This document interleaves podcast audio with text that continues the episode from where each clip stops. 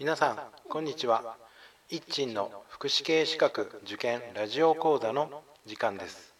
この番組は短期大学専門学校で講師を務める一鎮が受験生の皆さんのチューターとなり合格へ導く番組です。はいでは新シリーズケアマネ試験学習のポイントの今日は第10回目です。このシリーズは10月14日に実施されました。第21回2018年のケアマネージャー試験の問題を材料にした学習のポイントを紹介しています、紹介する分野は介護支援分野のみとしています。合格発表と正しい答え正答の発表は12月4日です。はい、では今日は10回目ですので問題の10番を回答してみたいと思います。え、まず設問ですけども、第1号被保険者の保険料の普通徴収について正しいものはどれか2つ選べという設問です。これに対して5つの選択肢が用意されています。え、私の回答は選択肢の2番と4番にしています。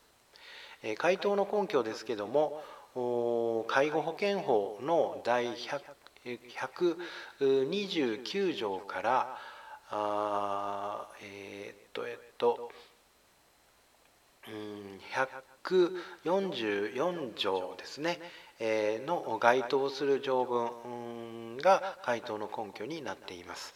えいつものようにブログにはそれぞれ該当する条文全文をですね、えブログには記載をしています。また条文と条文の間に緑色の太文字で、えまあ、私なりのその条文の解釈も今回はつけています。是非ブログをご覧になってください。では選択肢の中身を見ていきたいと思いますまず選択肢の1番ですけども保険料の付加期日は市町村の条例で定めるとあります。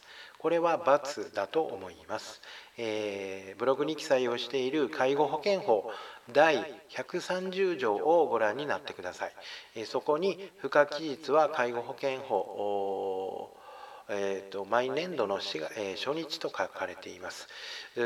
もしこここれが、えー、市町村の条例で定めるということになれば介護その130の中にその旨の記載があると思いますが記載がありません。つまり付加期日は介護保険法により決まっているということですね。その理解でいいと思います。では選択肢の2番。被保険者の配偶者は被保険者と連帯して納付する義務を負う。これは丸だと思います。えー、介護保険法の第132条をご覧になってください。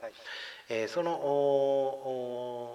条文の中に、えー、世帯主と配偶者には連帯して納付する義務が規定されています。丸だと思います。では次に選択肢の3番ですえ。保険料の納期は厚生労働省令で定めるとあります。これは×だと思いますえ。介護保険法の第133条をご覧になってください。え133条の中に普通徴収による保険料の納期は市町村が条例で定めるとあります。はい、続きまして選択肢の4番ですね。4番は保険料は市町村と委託契約を結んだコンビニエンスストアで支払うことができるとあります。これは丸だと思います。介護保険法第144条の2をご覧になってください。その中に、え詩人であ詩人である、ものと、えー、に委託することができると規定されています。えー、コンビニエンスストアはあ公人ではなく私人ですよね。ですので、えー、私人と委託契約つまりコンビニと委託契約を結ぶことでコンビニで保険料を支払うことができるようになっています。えー、と次は選択肢の5番ですね。被保険者は普通徴収と特別徴収のいずれかを選択することができるとあります。これは×だと思います。介護保険法131条をご覧になってください。えーと、原則は年金からの徴収である特別徴収がの方法が原則です。